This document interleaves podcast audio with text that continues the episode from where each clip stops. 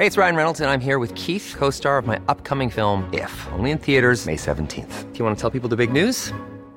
All right, I'll do it. Sign up now and you'll get unlimited for $15 a month in six months of Paramount Plus Essential Plan on us. Mintmobile.com slash switch. Upfront payment of $45 equivalent to $15 per month. Unlimited over 40 gigabytes per month. Face lower speeds. Videos at 480p. Active Mint customers by 531.24 get six months of Paramount Plus Essential Plan. Auto renews after six months. Offer ends May 31st, 2024. Separate Paramount Plus registration required. Terms and conditions apply if rated PG. Hiring for your small business? If you're not looking for professionals on LinkedIn, you're looking in the wrong place. That's like looking for your car keys in a fish tank. LinkedIn helps you hire professionals you can't find anywhere else, even those who aren't actively searching for a new job but might be open to the perfect role. In a given month, over 70% of LinkedIn users don't even visit other leading job sites. So start looking in the right place. With LinkedIn, you can hire professionals like a professional. Post your free job on linkedin.com slash people today.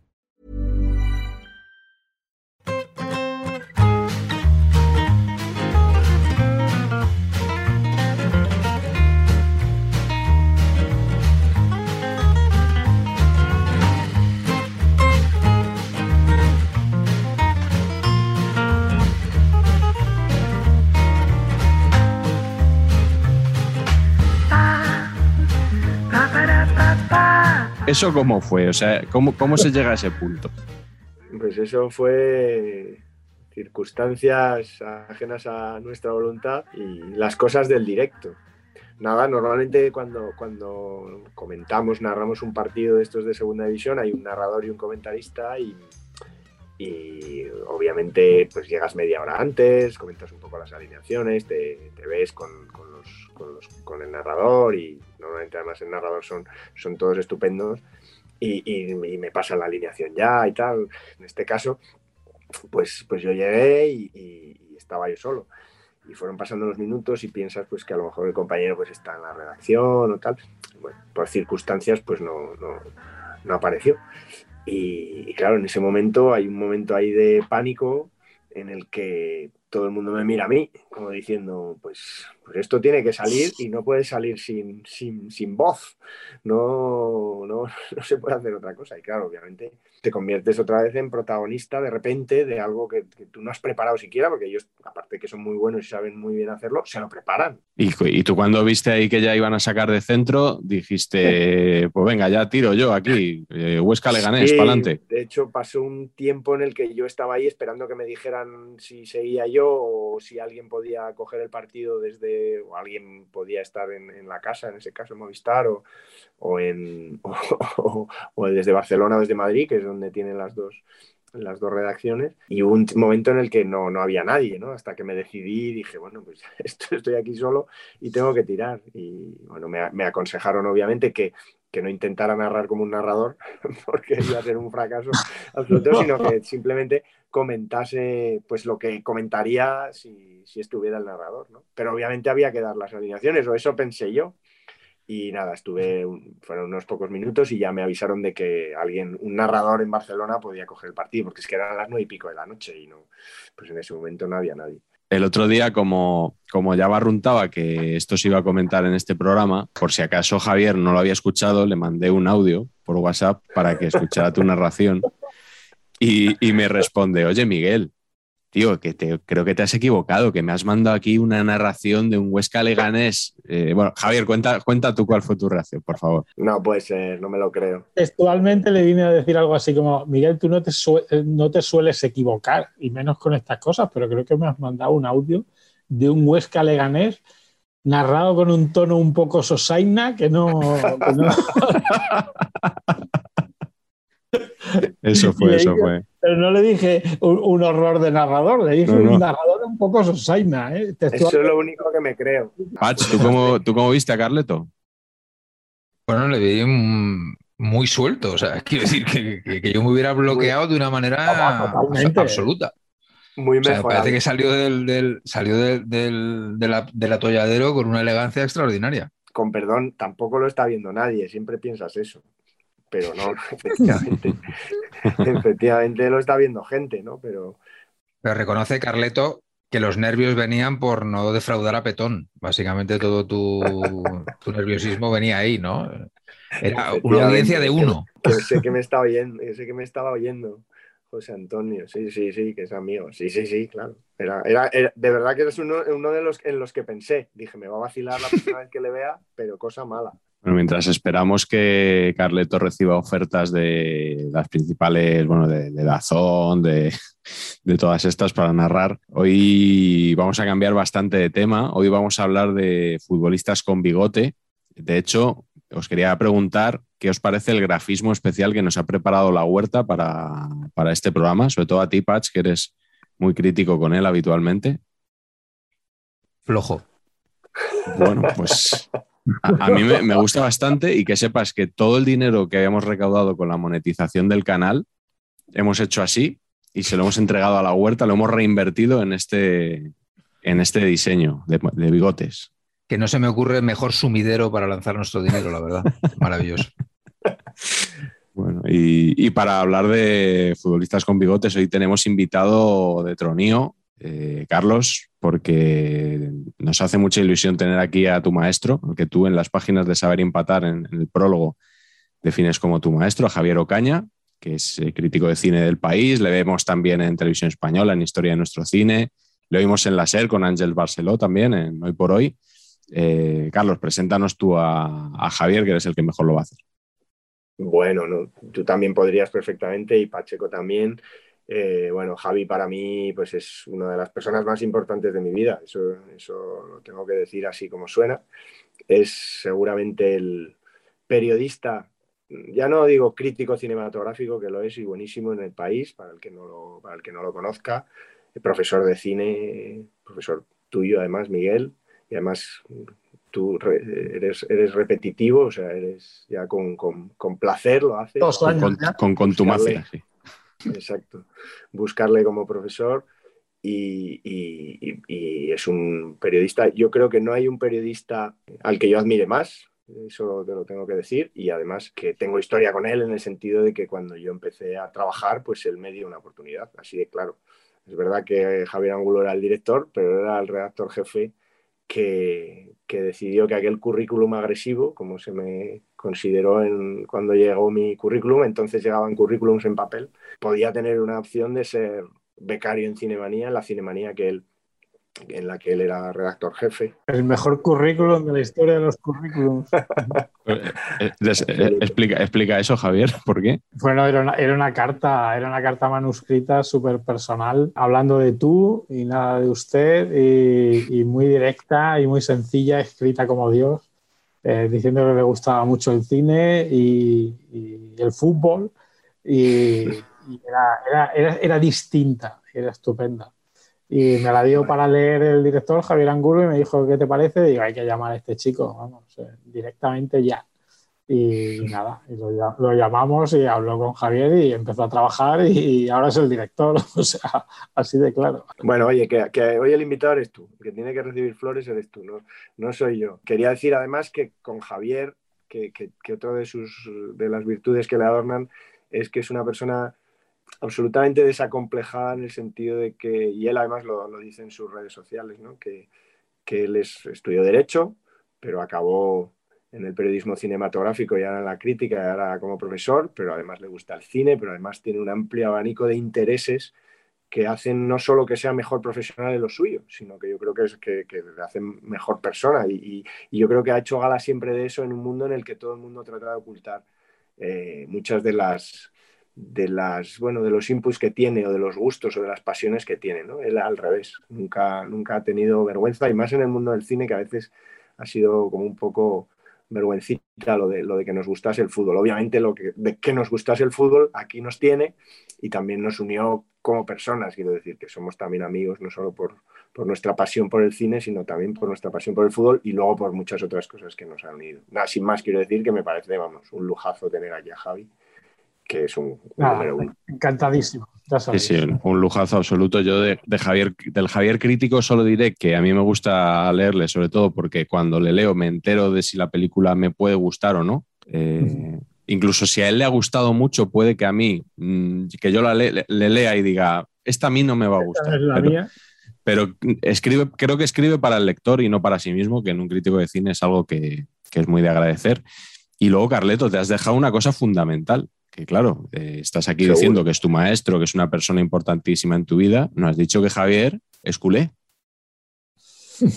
Pues sí, pues imagínate lo que le quiero, ¿no? Que superamos esa, superamos esa, ese problemón, porque es un problemón. Pero te diré que yo con Javi no he discutido, he discutido muy poco al respecto. O sea, creo que es un, es un culé doliente, es un culé forjado en el forjado en el drama de los 70 y los 80. Qué bien lo has Casi, casi llegó tarde a los primeros éxitos de, de entrenador. Y yo creo que eso también me ha hecho más fácil a mí aguantarle porque claro, en, esa, en, ese, en ese ámbito yo me he movido siempre como pez en el agua con, pues, con la quinta del buitre, utilizando argumentos del Madrid de los 80, utilizando argumentos fáciles. Y yo creo que el pobre no, no, ha vivido el, el, el, exitazo del Barça de los últimos tiempos, lo ha vivido de una manera como, casi incrédulo porque su infancia y su primera juventud fue, fue muy dura. un drama. Ganábamos una liga cada 15 años, macho. En un podcast que grabamos sobre fútbol y cine hace un año, yo te pregunté, Javier, que por qué, por qué eras del Barça siendo de Martos, Jaén, y tú me dijiste que era influencia de tu hermano mayor que había estado por Barcelona, ¿no? Eso es. Yo tenemos familia en Barcelona y, íbamos de vez en cuando a, verlos. Y entonces mi hermano viajó siendo pequeño relativamente al No Camp y vivieron algún partido. Era el Barça de Cruyff, de Cruyff jugador, evidentemente. Y se hizo del Barça y entonces mi hermano tiene ocho años más, ocho años más que yo. Entonces esa influencia del hermano mayor fue muy grande para que me hiciera del Barça y, no recuerdo querer ser de otro equipo en ningún momento ni, ni tener más camisetas. Bueno, sí, sí que me compré una camiseta de la Real Sociedad, ¿eh? cuando las ligas de la Real Sociedad, pero más porque también me caía muy bien ese equipo, aquel equipo de Ormache. Del que luego vamos a hablar, por cierto. Me, me preocupa que está Patch muy callado. Antonio Pacheco Ocaña está muy callado. No creo, eh, simplemente que estoy dejando hablar a, los maestros. Yo de Ocaña no tengo que decir nada en concreto. Eh, quiero decir que futbolísticamente tiene unos gustos bastante mejorables, pero a mí lo que me impresiona, lo que impresiona del señor Ocaña es que, para mí, ¿eh? es, el, es la persona que mejor dice no me ha gustado. O sea, las críticas de, Ocaña de la peli de que no les gustan, que no les gusta, que no les gusta, me parecen acojonantes. Mejores que cuando le gustan. O sea, es, lo dice con una habilidad, porque los que no, tenemos esta habilidad expresiva siempre digo, pues vaya una mierda, una basura, esto es un desastre. Pero Ocaya te dice, esto es una mierda acojonante, pero lo dice de una manera tan elegante que te, te da ganas de la peli mala solo por decir, coño, pues tenía razón. Es una, es una maravilla. Bueno, Sí, sí, este verano yo me recuerdo que cambié algún mensaje con él sobre una película que no vamos a decir y me dijo que era tan mala que iba a tener que rehacer toda la crítica porque le había salido demasiado insultante. Y luego efectivamente le leí y dejaba claro que era muy mala, pero no, pero no insultaba, era muy fina, muy, muy elegante. Es cierto que a veces se, van, los dedos se van con los insultos y hay que... Hay que moderarse, claro. sí, sí, sí. Por cierto, no hemos dicho que Javier saca un libro ahora, que es un poco el motivo por el que hemos hecho coincidir su presencia en Saber y Empatar, con este libro que salió ayer, que es de Blancanieves a Kurosawa, La aventura de ver cine con los hijos, creo que se subtitula, ¿no? Eso es. Ah, muy contento, muy contento con, la edición que ha hecho Península, con la portada que es muy bonita. Eh, si lo de dentro ya es tan bonito como la portada, era genial, ojalá que sí, que lo, que lo piense la gente. Y nada, me lo he pasado fenomenal escribiéndolo y pues es una crónica personal al mismo tiempo que un análisis artístico y es muchas cosas al mismo tiempo que espero haberlas fusionado más o menos bien. Y nada, estoy muy contento, la verdad, con, con De Blanca Nieves a Kurosawa. Sí, yo, bueno, yo he leído el avance que publicó Cinemanía este mes de, sobre Master and Commander y la verdad que, que, tengo muchas ganas ya de hacerme con el libro. Eh, Carleto, en uno de esos paseos que doy a mediodía a veces eh, en librerías, que, que, tanto os gustan cuando os mando fotos de algunos libros que veo por ahí, pues eh, en cuanto pueda me haré, me haré con el de Javier. Bueno, vamos a empezar ya con los futbolistas con bigote. Hoy vamos a cambiar un poquito la dinámica habitual. En vez de ir haciendo preguntas, lo que os voy a proponer es que elijamos un jugador cada uno por línea, ¿vale? Cuatro jugadores y un entrenador. Y vamos a empezar por ti, Javier, que eres el invitado. Eh, dinos cuál es tu portero con bigote y por qué. Eh, bueno, pues eh, ayer estuve repasando mi documentación. Mi documentación es una caja de cromos que tengo de, cuando era pequeñito desde principios de los años 70, cromos de mi hermano, hasta finales de los 80, que es cuando yo ya empecé a dejar de, de comprar cromos. No están las colecciones enteras, están ahí con gomas un poco, un poco desordenado todo, pero sí que estuve revisando futbolistas con bigote y me salieron recuerdos chulos. El, el portero que, que, he elegido para, para recordar es tan, es tan, bueno, tan alternativo que mucha gente igual ni lo conoce. Es un portero que se llama Amador. Amador, portero. por favor. sí, sí, Por favor. Está en saber empatar el libro, sí, sí. Es que te lo estoy ofendiendo aquí. del, 54. Ahí estamos, por ahí, por ahí seguro. Eh, Amador además tiene una historia chula porque es que eh, es, yo creo que es el único portero mm, que ha pertenecido al Madrid y, al Barça. Porque jugadores sí que había de, de campo, ah, mira, Lopetegui, muy bien, Pach, fenomenal. Pero con la particularidad de Amador, además, que, que, era de la cantera del Madrid, es gallego, pero lo, lo, fichó el Madrid para su cantera, y que estuvo unos años de suplente de García Remón y de Miguel Ángel, o sea, era el tercer portero, ni siquiera era el suplente. el portero Todos con bigote. Todos con bigote, es genial, por eso digo. Eh, Póker de bigotes, vamos ahí. Tres porteros de bigotes. Y luego eh, llegó a debutar con el Madrid, pues creo que porque se lesionaron Miguel Ángel y García Remón una temporada, jugó algunos partidos. Y eso le hizo eh, fichar por el Hércules. Se fue al Hércules y en, y en el Hércules fue donde triunfó dos años y luego se fue al Barça, pero en el Barça se fue para ser el segundo o el tercer portero durante siete u ocho años por lo menos. Y era el suplente de Artola primero y luego de Urruti. De Urruti, claro. E incluso no era el segundo portero, porque por ahí andaba Mora, creo yo, que Mora era el segundo portero. Pero lo curioso es que en esos dos años que estuvo en el Hércules llegó a ir a la selección española.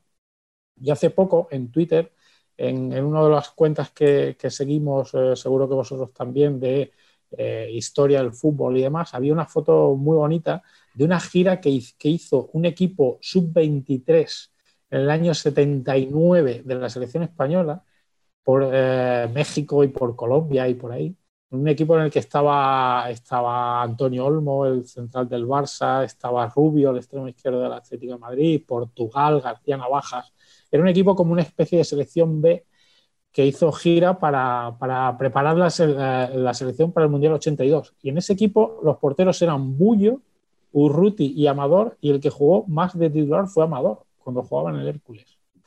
Y el bigotazo de, Amador, pues eh, tercer portero y de suplentísimo, pero me he acordado mucho, mucho desde ayer que vi el cromo además, y me acordé de aquella foto Luego en el Murcia, ¿no? Luego acabó en el Murcia, que era donde solían acabar bastantes jugadores del Barça que no les llegaba ya para jugar en el Barça. Y allí acabó Mora también, el otro portero que decíamos, acabó Estella, un, lateral de, la cantera del Barça. Y acabaron muchos, yo creo, en el Murcia y, en el Hércules acababan muchos de los que, no les llegaba ya para jugar el Barça. Paco, Paco por ejemplo. También. Estoy que hablarlo con Oliva cuando vuelva al programa. ¿eh? A ver por qué Murcia se convirtió en una sucursal del Barcelona. Amador está presente en el libro de Saber y Empatar, en el primer capítulo, en el de los Meléndez. No me acordaba yo de eso, sí. Pacheco, no sé si preguntártelo, ¿cuál es tu portero con bigote? Ahí está. el señor Meléndez.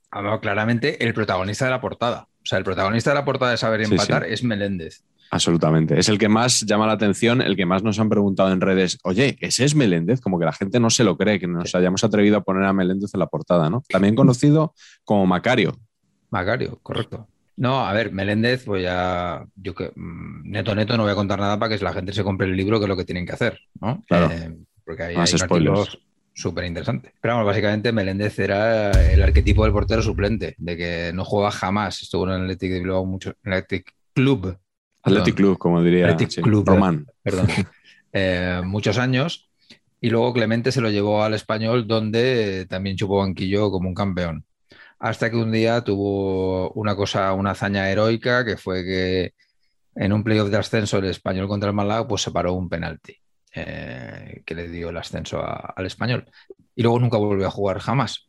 entonces es bigote banquillero, la doble B, ¿no? el bigote banquillero que nos gusta Muchísimo. Ahora cuando he dicho, cuando ha dicho mm, el señor Locaña toda esta cosa del, tríptico de porteros bigotones madridistas, me ha venido a la mente Agustín en un momento dado también se dejó bigote. También yo se creo. dejó bigote. Sí, sí.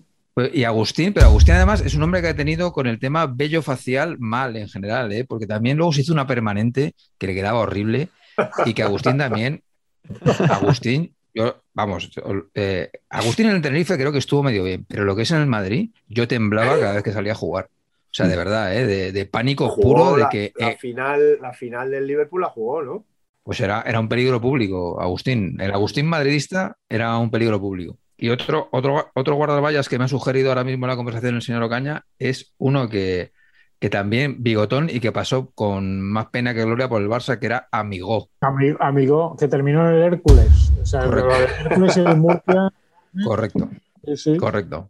Amigo, otro suplentísimo. Yo creo que coincidieron, coincidieron Amigo y Amador de segundo y tercer portero de Urruti, probablemente, no de Y no se sabe quién era segundo o tercero, claro. Era, claro, no, no, eran muy suplentes los dos, claro. Agustín jugó la final de la Copa de Europa Sí. del 81, es, es correcto. Carleto, ¿cuál es tu portero con bigote? Joder, la verdad que, que, que este el tema de bigotes es, es- es amplísimo, vastísimo. Me parece que, porque vamos a decirlo aquí claro, ustedes son los que, los que deciden los temas, tanto usted como Patch, y yo estoy muy orgulloso de ello y creo que este tema es un temazo. Eh, así, que, así que tengo que deciros que en el tema de porteros es que es, que es acojonante. Los que, tengo que decir que el que primero me vino a la mente así es Manzanedo. O sea, sí. Sin, Hombre, sin pensar, pensé en Manzanedo. Luego, obviamente, García Ramón, Miguel Ángel, tal. Pero bueno, eran tantos y dije, bueno, vamos a buscar algo especial. La verdad que Patch ya ha metido al español aquí, pero ¿cómo podía hacerlo para meterlo más todavía? Pues el azar eh, me ha traído hasta aquí una propuesta. Cogí la temporada 82-83 así por, porque veía que había tantos porteros con bigote y dije, vamos a ver realmente cuántos porteros con bigote podía haber en una temporada al azar, que es la 82-83. La elegí al azar, miento, porque, porque sé que estaba Custers en, en- el español y dije, bueno, vamos a mirar, aprovechando eso, vamos a mirarlo. Pues bien, de- en esa temporada, 82-83, en nueve de los 18 equipos hay al menos algún portero con bigote. En nueve de 18, o sea, en la mitad exactamente hay algún portero con bigote. En algunos de ellos hay dos, como el caso de Miguel Aprende, Mr. Chip.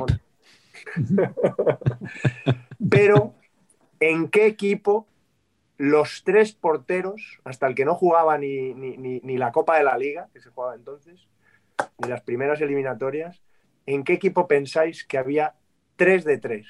Tres porteros, los tres con bigote. Quizá el, en el que no salía en ningún momento en el documental de Movistar de Luis Aragonés. Efe- Efectivamente, en ese equipo tan denostado que, que tiene récords por donde quiera que mires.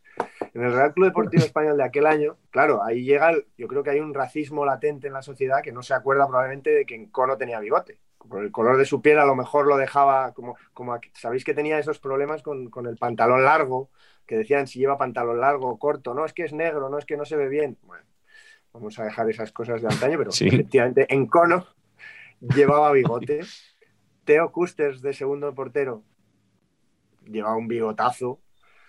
Eh, y había un tercer portero, Domínguez, un portero canario, que efectivamente llevaba un bigotito, un bigotito elegante, un bigotito a los Red Butler, que eso, que el pobre hombre no jugaba nada, no sé si lo dejaba, un poco lo que habéis dicho de, de- de Agustín, que me da la sensación que se lo dejó porque Miguel Ángel y García Ramón tenían bigote y dijo, yo no voy a ser menos. Pero efectivamente, el Real Club Deportivo Español en la temporada 82-83, todos sus porteros pleno de bigotes, con José María Maguregui en el banquillo. Así que ahí lo dejo. ¿Para qué queréis más? Ah, excepcional. No está mal, no está mal. Yo, yo me voy a quedar con un portero que ya salió en, en un programa anteriormente. Eh, ¿Os acordáis que de aquella alineación que empezaba Viti Billy del Real. Oviedo? Bueno, pues me, me voy a quedar con Viti, que es eh, no, no un One Club Man, porque jugó un año en el, en el Avilés, eh, pero el resto de su carrera en el Oviedo, 15 años. Es un, era un portero muy sobrio, alto, no exento de reflejos, hay que decir, no era, no era espectacular, desde luego. pero que estuvo en el Oviedo, eh, ya digo, 15 años y en distintas categorías. Es un portero que lo mismo te, servía para segunda B que para segunda que para primera, que es, es muy valorable. Y alguna temporada la, la, pasó en blanco porque jugaba Sabino Zubeldia también en el Oviedo y que, bueno, además siempre se dedicó, a, siempre tuvo vacas y ahora se dedica a la ganadería el hombre. Eh, leí hace poco un reportaje que dice que se dedica a, a producir leche ecológica. Y aquí hay un espectador de saber empatar muy fiel, que es Borlaps, que ganó una camiseta, cuando aquí regalábamos un polo, mejor dicho, gracias a la camiseta de Viti, que si recordáis era una carta de ajuste. Correcto. Porque mm, hasta los años 90 más o menos, había porteros que jugaban con camisetas de marcas distintas a las que, vendían, a las que vestían a sus equipos. Y en el caso de Viti era marca Reus, que no Marco Reus, yo diría que Bullo juega con Ulsport también, sí, cosas de esas cruzadas, sí. sí. Es un poco, eh, Patch, esto del bigote es algo que en estos años que ya estamos sacando de 70, 80 era muy habitual encontrarnos con bigotes. En los 90 empiezan a desaparecer, en los 2000 yo creo que no hay ni rastro y en la última década un poquito de manera tímida y siempre como muy finito, parece que están volviendo a aparecer un poco, ¿no? Va, pero nunca al nivel, ¿eh? Es que si vamos a hablar de jugadores nacidos antes del 60, eh, el 80% de lo que hablemos, ya lo veréis. En los porteros ya, ya, ya ha sido así. No creo que haya un revival bigotón, aunque me gustaría, la verdad. Pero luego también hay que comentar un poco, cada bigote tiene como un, un estilo, ¿no? El que has comentado de Viti, Miguel, es que es como, como de, de, de, empleado de, oficina de seguros, ¿no? Es una especie de... sí, más que de ganadero, ¿no? Porque, porque, luego es verdad que hay, que hay bigote con barba, que es, bueno, sabes que no... Sí, pero eso no cuenta, eso, no, eso no cuenta. Está descartado, ¿eh? Desterrado, desterrado. Nada, no funciona. Bueno, pues vamos entonces con los defensas. Eh, ¿Empiezas tú, Carlos, por ejemplo? Bueno, pues eh, me voy a ir a la internacional internacional futbolística para, para, deciros cuál es el bigote que yo creo que más me impactó. Sí, está el español por detrás, como siempre, pero en esos partidos de, del Mundial 82 que todos recordaréis que se jugaban en Sarriá, en el Estadio del Español, entre Italia, Argentina y Brasil, hubo un señor que se hinchó a pegar patadas, que provocó la expulsión de Diego Armando Maradona, probablemente en el momento en el que Maradona en esa, en esa, era como una liguilla de cuartos de final entre tres equipos, uno de ellos pasaba a semifinales y, Diego Maradona pues pasaba por ser en ese momento el, la perla del fútbol, ¿no? el hombre con más proyección, que luego obviamente lo, consolidó en el, siguiente mundial, pero en ese todavía estaba un poco, un poco verde y así lo demostró porque un señor llamado Claudio Gentile no paró de darle patadas en todo el partido volver a ver ese partido es, dolor, es dolor, es otro, fútbol. Eh, probablemente alguien que, se acerque a ese, a ese fútbol sin, viendo lo que es ahora un partido, cómo se, cómo se entiende la violencia, cómo se entiende, cómo se entiende el marcaje al hombre. Bueno, había marcajes al hombre. Eh, solo con decir eso yo creo que ya está todo dicho. Pero ahí había un señor con bigote Claudio Gentile, que yo creo que, pasó a la historia por las patadas que pegó, pero ese bigote también un poco al estilo, yo creo un poco al estilo Viti. Y luego yo creo que después, con el tiempo, yo le, he visto y el hecho de que no lleve bigote, como que hacía que pareciera, con perdón, más buena persona. O sea, el bigote le hacía más malote. O sea, le confería eh. un aspecto más fiero. Eh, el quitárselo le hacía, no sé, suavizaba su cara, suavizaba su rostro, quizá ya un hombre mayor también, pero en aquel momento, aquellos rizos, un hombre con pelo, mucho pelo, tupido y el bigote también como muy tupido, negro oscuro, eh, la verdad que, daba miedo en aquella selección italiana que, luego encima quedó campeona del mundo, ¿no? Gracias un poco, en, en, parte a los goles de Rossi y a las patadas de Claudio Gentile, mítico. Podríamos decir que es un poco el caso opuesto a José María Aznar, ¿no? que ahora se ha quitado el bigote y yo creo que da más miedo que antes.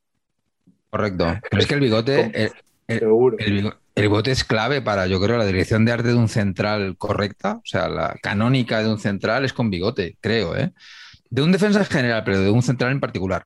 tengo que decir que, que, que, Gentile, que Gentile probablemente jugaba en el mediocampo, o sea que en realidad Sí. me estoy me estoy me estoy columpiando, pero pero, No, pero también jugaba que- atrás, siempre sí. que es- que de- de- de- defensivo, o sea, mediocampo defensivo en todo caso, ¿eh? uno de esos Correcto. mediocampistas italianos que podía ser defensa. El mundo central para mí va asociado eh, indefectiblemente a Bigote. Eh, En lateral también se aprecia, por supuesto. No en el caso actual, por ejemplo, de Bellerín, ¿no? Que, que más que intimidar, da un poquito de pena, ¿no? Es un poquito más. eh, te parece aún más homeless que de normal, ¿no? No sé, no, no, me, no, me, no me resulta intimidatorio. Pero el que sí que me resulta intimidatorio, y el bigote, pues yo creo que le ayudaba, es idolísimo absoluto, don Gregorio Benito, el mejor central de la historia del fútbol, un prodigio de, de cada vez que entraba atizaba. Y eso, o sea, Achabrava. un porcentaje del 100% en hostias, a mí me parece que es extraordinario. Y a Goyo Benito le, le conocí de pequeño con- porque mi tío era compañero de correrías nocturnas de Juanito. Y entonces, en... esto es súper loser todo. Sí. Esto tiene un programa propio, ¿eh? Esto es súper loser todo lo que voy a contar, pero es así. Eh, en, en un aniversario de la Peña Madridista, el Puma de mi pueblo, eh, mi tío eh, consiguió que vinieran a, a la, a la celebración eh, Juanito y Benito. Yo debía tener, no sé, 10, 11 o 12 años, no me acuerdo. Y, y Benito era súper gracioso, o sea, te contaba historias, pero las contaba muy gracioso. Eh, Tenía esta voz así extraña, eh, así como, mm, no sé, era, era difícil, difícil de imitar, Muy pero muy divertido ¿no? Era muy castizo, era un chulo castizo, sí, sí, muy gracioso. Y claro, te contaba en directo, me contó, a mí me contó en directo la, la anécdota de eso, de que estaba, no sé si con, con García Navajas de central, y entonces estaba marcando a, a Bio, el delantero del Barça, y que le decía Benito a Navajas, tú dale, que, que a este no se le notan los moratones, ¿no? Pues este tipo de cosas, ¿no? Aparte de la mitiquísima de, de Biribiri, de Biribiri. señor Benito, no me atice más y tal. Pero bueno, la, la que os estoy diciendo de Bio me la contó a mí en persona. Era una persona súper simpática y luego en el campo era todo lo contrario, era el central guerrillero por excelencia. Y el bigote ayudaba. Yo, yo, perdona, con Benito tengo una tengo anécdotas porque iba de vacaciones con, con mi padre y con varios futbolistas y iban a Marbella. Ibiza. En este caso a Ibiza, cuando ya era- cuando eran más jóvenes, ya fami- familia ya íbamos a Marbella. sí. En este caso iban a Ibiza y, y- y- y guardan también muy buenos recuerdos. De hecho, hace poco Dani, el jugador del Athletic, nos mandó a mi padre y a mí una foto de unas vacaciones en Ibiza de, de ellos. Creo que era Santillana, Dani, Benito y, y mi padre en Ibiza. Y efectivamente dicen eso, que era muy, muy, muy, muy gracioso, que tenía muchísima, muchísima gracia. El Joaquín de la época, ¿no? Podemos decir.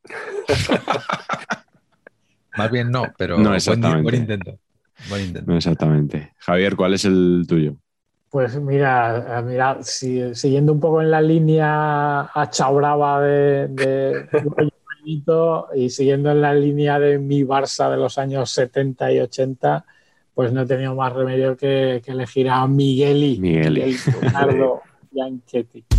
Jugadorazo, ¿eh? Que casi todo el mundo recordará por las patadas de karate que dio en No, no, no, el Athletic Club eh, junto a Paco Clos, las mejores patadas de karate que han visto en un campo. Pero yo me acuerdo mucho más del partidazo que hizo en un partido que fue, digamos, un poco clave en mi vida, que es un poco el primer partido que yo recuerdo completo.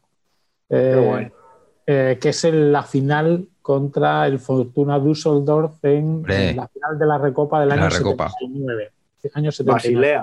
Eso es. Yo tengo ocho años entonces y aunque recuerdo algún partido eh, anterior eh, que me marcó mucho, como aquella final del de el, el Athletic contra el Betis a penaltis que lanzaron como 100.000 penaltis, eh, final de la Copa del Rey, el primer partido completo que yo recuerdo bien eh, es ese, esa final contra el Fortuna Düsseldorf 4-3 en la prórroga, donde había muchos bigotones, por cierto, en, el equipo del Barça, o bastantes.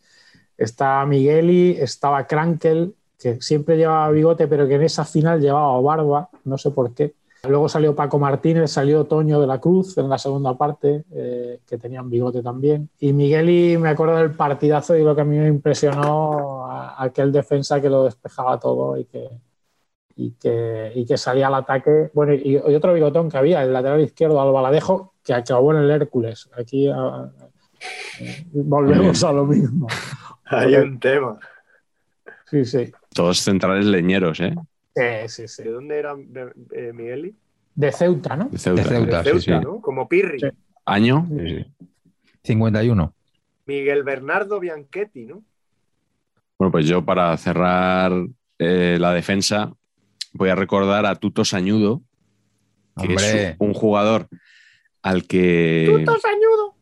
Exactamente, es que ese es el motivo por el que le, por el que le quiero recordar. Tenía una voz que no se correspondía en absoluto con, con su apariencia, ¿no? Tenía ese aspecto rudo eh, que le confería también, sobre todo el bigote, porque no era un central muy alto y efectivamente tenía una voz que mm, cuando le entrevistaban parecía como que alguien había, en vez de meter el vídeo bueno, había metido el doblaje del informal este de, de Florentino Fernández.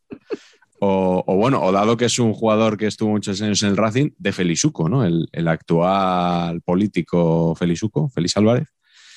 Eh, este hombre sañudo que fue presidente del Racing también. Eh, yo no sé por qué, le, sí, estuvo como un año y medio de presidente del Racing. Si veis, le hizo una entrevista a Jordi Évole, que está en YouTube. Evidentemente, la voz eh, sigue sin acompañarle.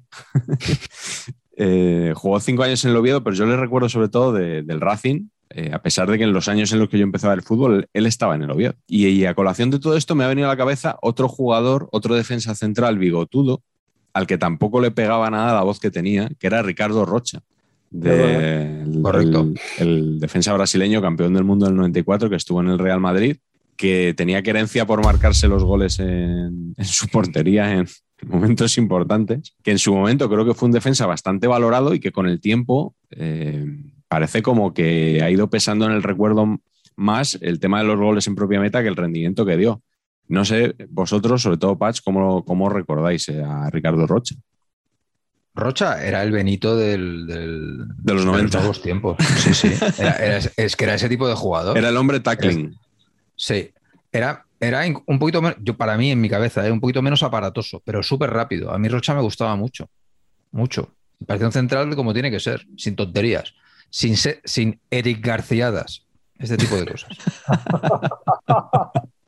Sí, Oye, sí. y sobre, yo sobre Sañudo, eh, el Racing siempre ha tenido como mucha tradición, porque Manolo Preciado, que es Sí. un poquito anterior, yo creo, ¿no? Que jugaba, un poco Un poco anterior, sí. alternaban primera y segunda, pero No, no, son, había- son- había- son coetáneos, perdón. ¿eh? Coetáneos, no, sí. son coetáneos, sí, sí. Yo te diría que as- así de memoria, Sañudo 56, Pe- Preciado 58, creo. Bueno, pues sí. Puede ser, pero, pero yo creo que no coincidieron mucho, porque yo creo que, que- que Preciado, que tampoco jugó, titular tampoco fue mucho en primera, yo creo que Sañudo sí pilló más, pero era más de, de cuando Arteche estaba en el Racing y había un Geñupi, ¿puede ser? Sí. Geñupi, Arteche, Preciado. Yo creo que ahí Sañudo todavía no estaba o había estado antes, puede ser, ¿eh? no lo sé. Yo creo que no. Yo creo que, que ya Sañudo ya es ochentero. Y estos son setenteros. Y, joder, Geñupi, Sañudo, eh, Geñupi, Preciado y Arteche, en el que luego fue al Atleti, ¿sabéis?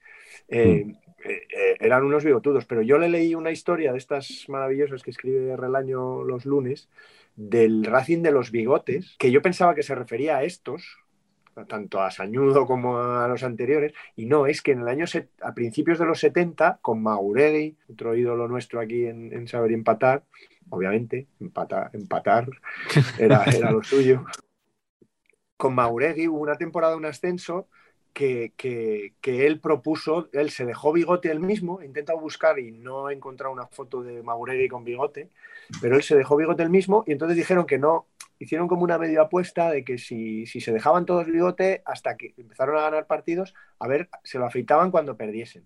Y, y as- y ascendieron a Primera División ese año con, con el Mau. Así que, que es bonita, ¿no? La anécdota. La cuenta estupendamente, Relaño está por ahí el artículo. Tuvo mayor éxito que la perilla de España en el Mundial 94. Fue una horterada de mucho cuidado, macho. Mía. No sé cómo Clemente pudo permitir eso. Uf. Increíble.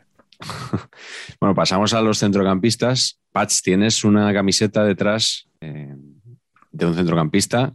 Eh, no diga Verón, diga nada, como escribió Segurola en su día en el país. Correcto. No, y porque es que ha sido solicitado jugador con bigote a Pacheco Junior, pero claro, no, tra- no trabaja, no tiene, no tiene ni una camiseta de bigote. Entonces hemos traído Perilla, que era lo más cercano que teníamos. Bueno, eh, Verón, ¿qué opinión tienes de Verón? Como jugador, Sí, como jugador, claro. ¿No te, no te parece un poco sí, pero no? Que un apuntaba poquito mucho. sobrevalorado, yo creo. Hubo, hubo un hype veronístico un poquito Sí. exagerado. Pero el caso es que me gustaba, ¿eh? El caso es que me gustaba. Por Sí, eso he puesto carita. Sobre todo al principio, ¿no? De Sandoria, Lazio, todo, toda aquella Sí. época. Luego, cuando se hizo Luego- mainstream, Y luego ya. Sí, correcto. Es muy panenquista esto que estamos diciendo. Muy panenquista, sí.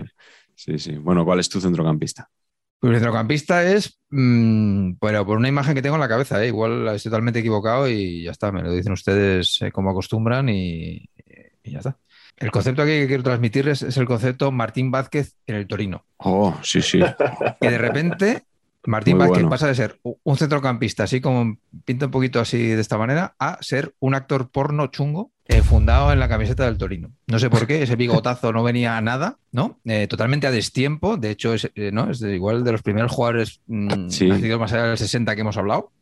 Y, y me flipaba la imagen. La imagen era un Ron Jeremy, ¿no? Colocado con la, con la camiseta del Torino. No sé, un poquito absurdo todo. Eh, Martín Vázquez Bueno era el que jugaba con Barba en el Madrid, ¿no? El de la, en su última temporada, que, que metió un montón de goles y que hacía lo que quería. Y yo creo que ahí, ahí lo recuerdo con Barba.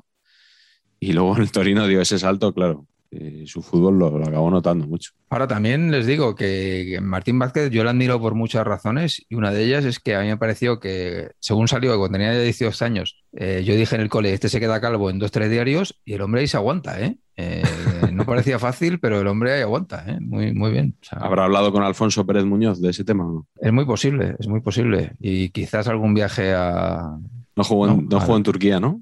Martín Vázquez. un po- un poquito Galatasaray y un poquito Besitkas, ¿no? Ese tipo de cosas. Javier, ¿cuál es tu centrocampista con bigote? Pues yo el que he pensado es uno que me gustaba mucho de niño y que, y que es Joaquín, Hombre. el centrocampista del Sporting. Eh, me encantaba, quizá porque yo no lo era, me encantaban los futbolistas altos o muy altos, como era Joaquín. Y los centrocampistas altos me, me encantaban. Y Joaquín que llegó a jugar en la selección algún partido y luego yo creo que, que no, no con- logró ganarse el, puesto porque también jugaba en un equipo que tuvo unos años muy buenos y ese, ese Sporting de Gijón me encantaba. Yo era del Barça, pero me encantaba ese Sporting con Enzo Ferrero, Kini, eh, Mesa, Cundi. eh, varios de ellos llegaron a la- jugar en la selección y, y Joaquín estuvo ahí. Y yo creo que finalmente el que se hizo con el puesto era otro centrocampista alto, que era Francisco, el del Sevilla, que Mm. llegó un poquito después y fue el que jugó más tiempo de, de titular eh, en, en la selección española. Pero Joaquín me encantaba y era, y era altísimo además y muy técnico y, y de, un, de un Gijón que me encantaba. Box to box, metía goles, ¿no? Sí, Sí. muy bueno. Y luego con un, con un post, eh, una post historia bu- buenísima, que es que empezó a jugar al fútbol playa con, no sé, con muchísimos años y se salía, ¿eh? Era loquísimo cómo jugaba ese, ese hombre al fútbol playa. Con Amarelle, Bueno, el mítico Amarelle. El otro día, Javier, me, me acordé de esto que comentas de que te gustan los jugadores altos, porque alguna vez hemos hablado de laterales altos, que abundan menos que en otras posiciones, que a ti te gustan mucho. Me encantan los laterales altos y no los pequeñitos. Esos pequeñitos tipo Alba, es- todos son así. Bueno, sí, bien, son buenos. Marco- Marcos Alonso mejor que Gallá y Jordi Alba, ¿no? Prefiero a Manfred Kalf. O sea, ese es el Oh, otro bigote. Manfred Kalf. Eso sí que era un lateral alto. Sí. Albaladejo me encantaba, era alto. Me gustaba lo que yo no tenía, que era un jugador de 1,70, eh, rapidillo en ataque, pero me hubiera encantado medir 1,85, la verdad, para jugar. Otra cosa me da igual. Joder, Lori Gloria es Sporting que perdió dos copas seguidas, si os acordáis, con el Barça y con el Madrid, a principios de los 80, y que era un equipazo y que, bueno, que logró que Ganó el Oscar. cuajara la frase, ganó el Oscar por aquel tiempo además, y logró que cuajara esa frase tan ambivalente de así, así, así gana el Madrid, ¿no? Un partido en el que en el que el Madrid ganó en el Molinón, pero hubo jaleo, hubo jaleo arbitral y ahí en Gijón, que siempre ha pasado por ser una ciudad más culé que madridista, así como Oviedo ha sido un poco lo contrario y dejó siempre a esa, esa rivalidad, pero aquel era un equipazo, con Enzo Ferrero, ¿no? Por cierto, que llegó con bigote y luego ya se lo quitó. Yo creo que he visto fotos del primer Ferrero con bigote. Más tenían buena pinta de futbolistas, sí, sí. Yo para el centro del campo, me ha venido a la mente, cuando habéis hablado antes de Ricardo Rocha, me ha venido un flashazo de, de Toniño Cerezo, que llevaba bigote y era un jugador Oh. que era genial, ¿no? Era, era, era como físico, pero a la vez era técnicamente muy bueno, ¿no? Aquello cuando daba la sensación de que todavía era posible un fútbol físico, o sea, que un centrocampista fuera físico, que robara balones, no sé qué, y que también fuera bueno.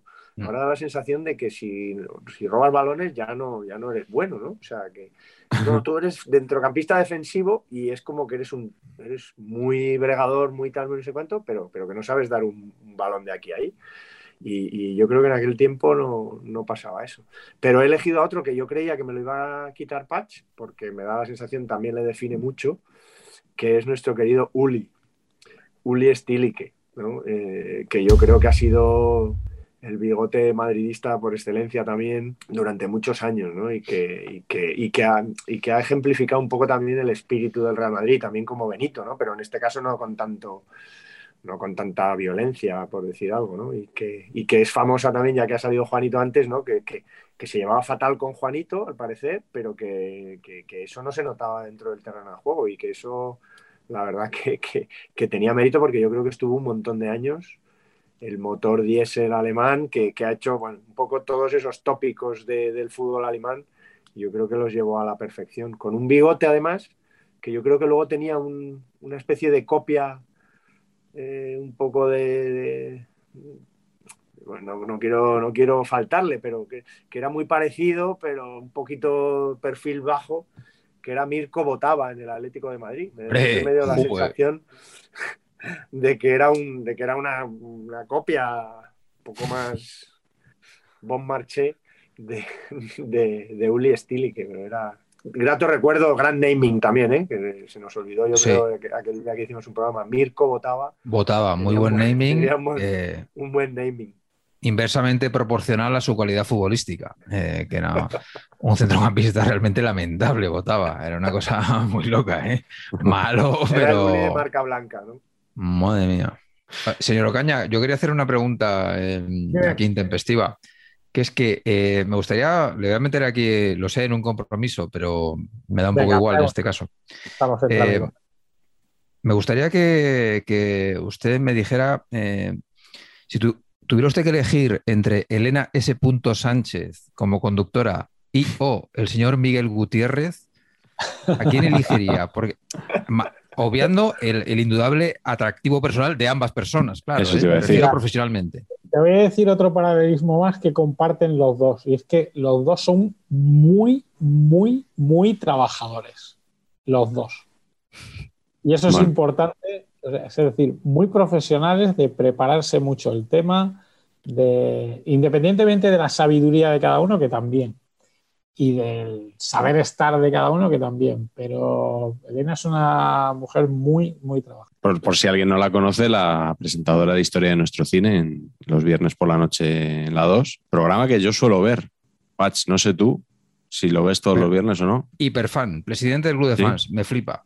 pero ¿ves las dos películas y el coloquio o Veo el coloquio en realidad. la de. Edgar Neville y de tal? Esa no la ves. Hombre, ¿cómo no voy a ver a Neville? Neville, si pone Neville, estoy el primero ahí empantanado.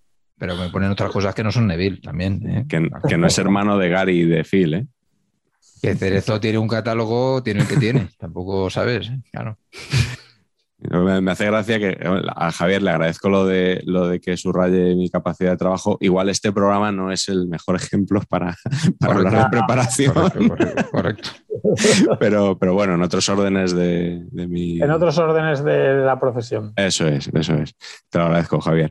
Eh, y remato los centrocampistas. Fi- Fijaos que iba a decir David Zurutuza, porque era un poco el recuperar el bigote. Es, es el que se atrevió en los años 2010, por ahí, a aparecer ahí con un reguerito de hormigas, cuando eso hacía muchos años que no se veía. Pero empezaba a estar de moda otra vez, ¿eh? En- hacia el 2010 yo creo que empezó a estar de moda otra vez el bigote. Pero yo Como- creo que él fue de los como en primeros. tantas- como en tantas otras cosas, creo que, que la cultura gay y homosexual son los que empezaron a ponerlo de moda. Hace como una década o así, creo yo. Porque algunos de mis amigos gays se dejaron bigote y, y yo me recordaba a los futbolistas de los años 70. Claro. pero, pero luego realmente ellos, eh, que van un poco en, en la vanguardia de, de, la imagen muchas veces y eso, empezaron a ponerlo de moda y, y, y, lo de Zurutuza es en unos años en los que ya se empieza a poner de moda, en gente con, que busca un cierto estilo, creo yo. Oye, sí. no hemos hablado de una cosa que, que, que, yo pensaba que también estaba en el, como ya digo, que los temas aquí los elige quien los tiene que elegir, que, que estaba en el trasfondo de todo esto y de, y de parte del, de, de, de, la ola nueva de, dejarse bigotes, lo del Movember, ¿no? Correcto, claro, correcto. Por eso, por eso hemos lo... elegido este tema en noviembre. Pero no lo hemos dicho. No lo hemos dicho porque ya sabes que yo soy un desastre para introducir los temas. Claro. En absoluto. En absoluto, ¿no? Bueno, pues lo del Movember, ¿no? El November Mustache, ¿no? El Mustache of November. El dejarse bigote en, en favor del, del, cáncer que afecta sobre todo a los, a los hombres, ¿no? De próstata, ¿no? Creo que es así, no, no tampoco quiero... Pero bueno, que ahí estamos, nosotros también. Ahora te contesta Miguel que se lo habrá trabajado perfectamente Hombre, el tema. Sí, espera, que tengo aquí unas páginas de Wikipedia abiertas. Sí, sí, bueno, por, por rematar lo de, lo de Zurutuza, es que, claro, he dudado si, si, hablar de él o hablar de la Real de los 80, porque en aquella Real campeona había bastantes bigotes. Hombre. Estaba Olaizola, estaba Satrustegui, estaba Idígoras, bigote rubio. Rubio y a mí el que más me gustaba, que es Jesús Mari Zamora, que era un bigote que se movía para arriba, para abajo, para todos los lados, y que además tiene el, el honor de, de, tener el gol, ¿no? El gol que da una liga, además la primera de, de tu equipo. Eh, minutos finales, el Molinón, quitándose al Madrid, con lo que eso supuso, ¿no? Suponía para la Real Sociedad. La Rañaga también, ¿eh? La Rañaga, la Rañaga, la un poquito después. Eso es. Una no, pero estaba ya, ¿eh?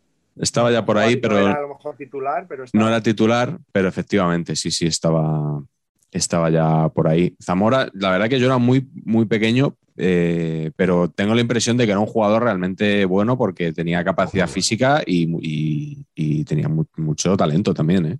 Joder, yo me acuerdo cuando ganamos, que Javi, Javi y Pat seguro que se acuerdan de cuando ganamos en Wembley. Hombre, el mejor partido de la historia de la selección. Mundial. Partidazo. Fue como un hito, ¿no? Zamora era un jugadorazo, ¡boss! Tremendo. De muchos millones de euros ahora mismo. Sí, este es el típico que ahora ficharía al Manchester City, ¿no? se iría para allá. Y se echaría a perder, correcto. Pero tenía mucho gol, además. Bueno, vamos con los delanteros. Eh, Carleto, empieza tú. ¿Cuál es tu delantero con bigote?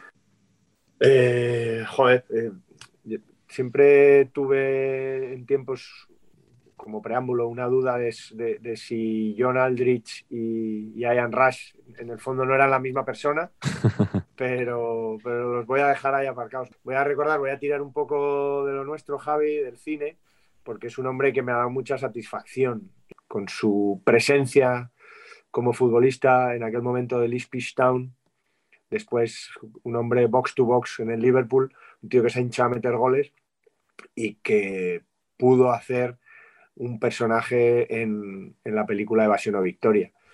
Este hombre se llama John Wark y era más bien un media punta, ¿no? Entonces yo creo que no existía, pero era un falso delantero, que se diría ahora, pero era un tío con un mostacho tremendo, un escocés de estos que no se le entendía un pimiento cuando hablaba, cerrado, cerrado, ya os digo, un montón de goles, en la película pasa por ser un poco uno de los contrapuntos simpáticos, que, que, tiene alguna, un par o tres de, ni siquiera frases enteras, sino medias frases que deja caer así. Y, realmente ya la he contado tantas veces que no sé si la he contado aquí, pero tiene una anécdota muy buena que él cuenta en sus memorias.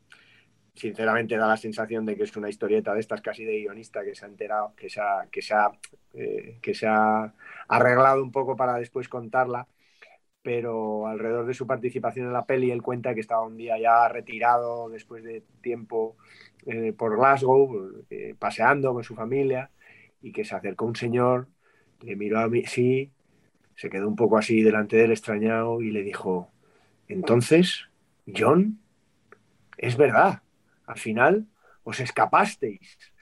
Eh, bueno, él la cuenta en, su, en, ya os digo, la cuenta en sus memorias eh, muy, diciendo como que le sentaba fatal, que le recordaran por 10 minutos en una peli en la que se lo habían pasado muy bien, pero que eran 10 minutos en una peli y no por sus más, creo que metió más de 200 goles, jugó muchos, mucho tiempo, muchos años, en aquel Ispistón que llegó a, a, final de la UEFA y luego en el Liverpool campeón de Europa, jugó mundiales con, con, Escocia, cuando Escocia, entre comillas, era buena y en los 80, marcado goles en los mundiales y el tío le daba mucha rabia que le recordaran por, por haber hecho una peli, ¿no? Que pasa por ser la, la gran peli de fútbol, pero bueno, ahí elijo a John Wark como delantero.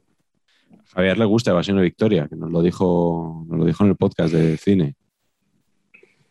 Sí que me gusta, lo he visto con mi hijo ya más veces, que lo había visto yo muchas veces. Y ahora con mi hijo, bueno, ahora ya se le ha pasado, ya, hace, hace años que no la vimos, que no la vemos, pero vamos, entre los seis y los nueve años la vimos muchas veces. Muchas. El otro día estuvo Carleto en Radio Marca con Vicente Ortega hablando de su libro de, Evasión o Victoria, ah, de un partido de leyenda. Estuvo muy bien, ¿eh?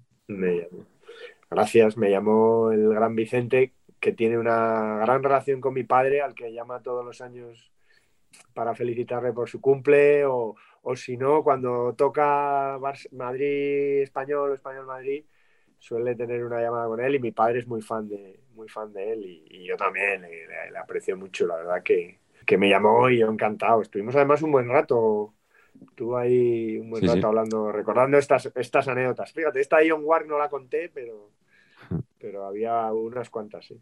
Interminable, va a ser una victoria. Cada vez que se, que, que se ve, le sacas algo nuevo, Carleto. Es una cosa tremenda. ¿Cuál es tu delantero, Javier? Pues mira, yo en principio había pensado en los delanteros de la Real Sociedad, de los que hablábamos antes, de los años 80, en Midígoras y, y en Satrustegui, estilazo, y además Satrustegui era un muy buen delantero centro también. Pero bueno, como ya hemos hablado un poco, un poco de ellos, eh, voy a sacar a Juan Carlos Pérez Rojo, eh, delantero del Barça, de la época de, de Terry Venables, sobre todo, cuando salieron unos cuantos de la cantera que bueno, en una época en la que no salían demasiada gente de la cantera y más o menos se instalaron de titulares, Calderé, eh, Paco Clos, eh, llegaron a ir a la selección, eh, Calderé el que, el que más triunfó. Digo de la cantera, y era una, eran unos años raros porque llegaban al primer equipo ya con 24 años o con 25 años. Era, era como muy triste, creo yo, porque jugaban en el Barcelona B en segunda con 23 o 24 años. Y, Rojo me gustaba, era un poco culibajo, y, eh, pero era fuerte y tenía gol. Y creo que acabó quitándole el puesto aquel año de, la Liga de Terry Venables, probablemente eh, en muchos partidos, a, tanto a Marcos Alonso, padre, como, a, como al Lobo Carrasco. Y recuerdo eh, que la delantera de, aquella, de aquel año que ganó la Liga con Terry Venables era más Carrasco, Archibald y Rojo más que Marcos. Y, Marcos estaba en aquel equipo. Y, era bueno, era bueno rojo. Creo que Patch quiere hacer algún comentario, no sé si sobre rojo o sobre el logo Carrasco. Es increíble que alguien le quite el puesto a Carrasco, ¿no? O sea, en cualquier orden de la vida, ¿no? Carrasco cuando empezó, joder, en, aquella final de, la que hablaba antes de contra el Fortuna Düsseldorf, con 18 años, que la delantera era Resac, Krankel y Carrasco, Carrasco con 18 años, el partidazo que se marcó con el Lobo Carrasco es increíble. Yo creo que Carrasco eh, le pasó eso, que tuvo un hype de súper joven espectacular y luego y se quedó un poco, no fue tanto, yo, pensaba que iba a ser mucho mejor. y Carrasco me gustaba muchísimo, ¿eh? luego hablando no le soporto, pero lo que es jugando al fútbol me parecía un jugador. Posible. Luego en, la selección tuvo una muy buena época también con algún partidazo en la selección. Partido de clasificación. El de Austria, ¿no? Austria, sí, metió dos goles, creo, ¿no? El Prater. Ha sacado un tema muy interesante, Javier, que es el tema de los de, esos, de esos jugadores que subieron al primer equipo con 23 años. Porque todos los que has dicho, o sea, Marcos, eh, Rojo y Carrasco son del 59. Tienen la misma edad. Pero claro, te parecía que, Carrasco, ya llevaba cinco años, cinco temporadas en, el primer equipo, claro, cuando sube Rojo. Y, son de la misma quinta. Fíjate. Batazo. En aquellos años se decía culibajo, no se decía que un jugador tenía el centro de gravedad bajo, ¿no? Creo que Javier lo ha dicho muy bien. que a, Rojo le, gusta mucho hablar siempre muy bien de él, Tomás Guas. Siempre que aparece se acuerda. Yo creo que jugó también, Javi, igual, Javi Pach, igual os acordáis, jugaron uno de estos campeonatos sub, sub algo sub 20 que España empezó cuando todavía no, no, no, no salíamos un poco, no ganábamos nada, que, di- que como que dieron muy buena imagen, o una olimpiada o algo así, ahora no me acuerdo. bien, Juegos Olímpicos. pero La creo que selección ahí olímpica aquella, sí, puede ser. puede ser. Puede ser, y era y, y ya destacaba mucho, claro. Tuvo una lesión fatal, ¿no? Tú luego Claro. dices que, es que duró muy poquito, por eso yo creo que no, no, no es recordado, Yo creo que- pero yo creo que tuvo una lesión. Dos o tres años o cuatro, como mucho, creo yo. ¿eh? Patch, ¿cuál es tu delantero con bigote? Pues mi delantero con bigote eh, lo he elegido precisamente por, por eso, por el bigote, porque como jugador nunca ha sido precisamente Saint of my devotion. O sea, no me ha, no- no me ha gustado, más bien, más bien fu que fa. Eh, que es Rudy Voller. Eh, y lo he elegido no por el bigote en sí, que era un poquito también chapucero, sino por la muy acertada combinación de mullet y bigote. O sea, concepto rapado lateral, coleta para atrás, flequillo por delante y bigote incorporado, me gusta muchísimo, muchísimo, muy a favor. Eh, Rudy Waller no es un poco Jim Wilder en el jovencito Sí. Frankenstein. Yo- Sí. Exacto, yo te diría que era más, menos mullet, aunque sí que lo tenía por detrás, pero no, no es tanto que se dejara, sino que era pues, escarola, ¿no? Yo, a mí, fíjate, a mí sí que me gustaba, A mí sí que también. me gustaba. Sí, sí, a mí también. Eh, reconozco que, que- eh, y fíjate que, que yo tenía también subrayado a Klaus Alos, que es otro bigote, otro bigote mítico alemán, y a pesar de que, fíjate, el otro día vi una foto eh, muy curiosa de, de- que me recordó a mi infancia. Yo era muy fan de Rummenigge. Me parecía que era, era como todo, no sé, era algo fresco, era como un jugador que me parecía de, de bronce, no sé cómo decirte. Y- pero sin embargo, esos dos bigotudos, esos dos bigotudos me, me, me gustaban los dos. Ya, tío, pero son muy distintos. O sea, Rummenigge era Sí, como sí, diseñado, era, era como diseñado por ordenador. Sí, O sea, a ti te dicen que a Rummenigge le ha creado Elon Musk el de Tesla y te lo crees, ¿sabes? Era como una cosa absolutamente perfecta. En cambio, los otros tenían más, más fallitos. Sí, Rudy Waller no dirías eso, ¿no? Que- no, era, no era ese arquetipo. Efectivamente. No. Yo, eh, ahora que Carleto ha mencionado a Rummenigge, en, Saber Empatar en el libro, en el capítulo de Losers Mundiales, hablamos de Rummenigge un poco de la mano de Platini. Y yo quería recordar al jugador que fichó la Juventus para sustituir a Platini, que, al que ha mencionado Carleto eh, hace unos minutos, que es Ian Rush. Sí, te, te confirmo, Carlos, que era una persona distinta a Aldrich, porque ya le gustaría a Aldrich meter el cerro de goles que metió Ian Rush con, con el Liverpool, habiendo sido un, buen delantero, ¿no? Pero es que, claro, Ian Rush, estamos hablando del marañón del Liverpool. O sea, el, el Sí, máximo goleador histórico de- del equipo. Creo que fueron 15 temporadas partidas por, esa, por ese año que pasó en la Juventus, donde abonó el mito del jugador de, de las islas que no se adapta fuera y sobre todo nos dejó esa frase Vende tu que, libro. Que, bueno, no quería vender mi libro, ¿no? Aquella de, de que nunca me adapté a Italia, era como estar en un país extranjero. Que según me dijo Juan Liverpool hace muchos años por Twitter, ¿no? me lo dijo públicamente, así que lo puedo recordar, me, me vino a decir que esa frase no fue así, que estaba sacada de contexto, que no sé qué, que no sé cuántos. A lo que yo digo, mm, nos importa poco, esa frase ha pasado ya la historia como fue. Es una frase Total. redonda, es maravillosa. Y sí, sí, y luego vino, y luego vino John Aldrich al Liverpool, que, que efectivamente parecía un poco el, el pocket, eh, el pocket rush, ¿no? No, y que luego no acabó en la. Real Sociedad también, con un bigote más para la Real Sociedad. Yo diría que Aldrich es más un Ian Rush de hacendado. Es esta cosa, es una categoría, sabes, todo bien, pero es marca blanca. ¿eh? O sea, sabroso, rico, eh, funciona, pero marca blanca. Oye, ahora que habéis hablado otra vez de la Real Sociedad, eh, re- recordamos un montón de bigotes en la Real. Además, era como un poco también. un- eran unos tiempos en los que llevar, sobre todo la barba, ¿no? Quizá, quizá era un poco.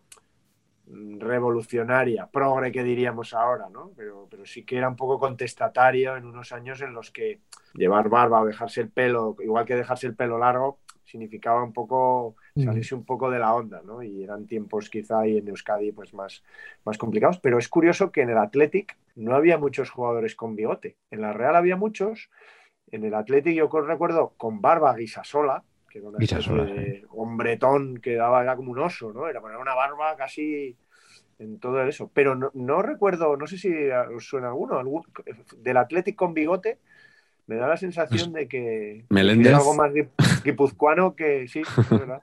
¿De, la Fuente? Luis de la Fuente. sí. Luis de la Fuente llevaba bigote ahí. Sí, sí, tenéis razón. Pero un poquito antes, del, más del principio que de finales de los 80, como que, era más de la Real, era más guipuzcoano que vizcaíno. Mm, es verdad. El llevar bigote. Nos sacarán los colores luego en los comentarios. Bueno, no, os habéis acordado y tal. pero bueno, que, lo digan, que para eso están los comentarios también y nos, encanta leerlos y, responderlos. Sí, sí. Bueno, pues eh, ya tenemos el equipo más o menos formado, ¿no? Por líneas tenemos aquí para elegir. Eh, en la defensa tenemos mucho central, más que va a tener que jugar alguno de lateral. Y nos falta entrenador. Eh, Patch, ¿a quién pondrías tú de entrenador de este equipo de bigotes? Había, que hacer el juego de palabras, ¿no? Un equipo de bigotes. Hombre, a ver, yo voy a poner a Don Vicente, evidentemente, ¿no? También la dirección de arte comperta, ¿no? Este concepto pelo Krusty el payaso con, el bigote, a mí siempre ese cruce me ha gustado muchísimo. Pero aparte, Don Vicente, eh, no sé si os acordáis la campaña publicitaria de Pescanova, eh, en la cual se le afeita el bigote a, don Vicente y fue una movida nacional. ¿no? sería cosa tuya eso? No, no, no, no, pero me hubiera gustado. Es una campaña que me gusta mucho, me hace mucha gracia. Y, el, bigote del bosque es un símbolo y la, ciertamente sin bigote está como, como en bolas, ¿no? Es, Este tipo de persona que dices tú, madre mía, eh, no, llega a los, no llega al nivel de nuestro anterior presidente del gobierno, pero está cerca. Prologuista de frases de fútbol, por cierto. Aprovecho que lo de Ian Rush me había quedado corta la, mención. Carleto, ¿tú a quién pondrías de entrenador de este equipo? Bueno, así como hemos dicho que, o he dicho yo, eh, para que luego me critiquen a mí, que en aquel Athletic eh, había menos bigotes que en la Real, yo creo que todo se compensa con, con Stepanovic, ¿no? Hombre. Stepanovic y luego con Mané, que tuvo un paso además fugaz y, y regulero. Pero aparte de esos dos que, son tremendos, yo creo que además, exentrenador del Real Club Deportivo Español, yo creo que me quedo con uno al que se ha conocido mundialmente como Bigotón.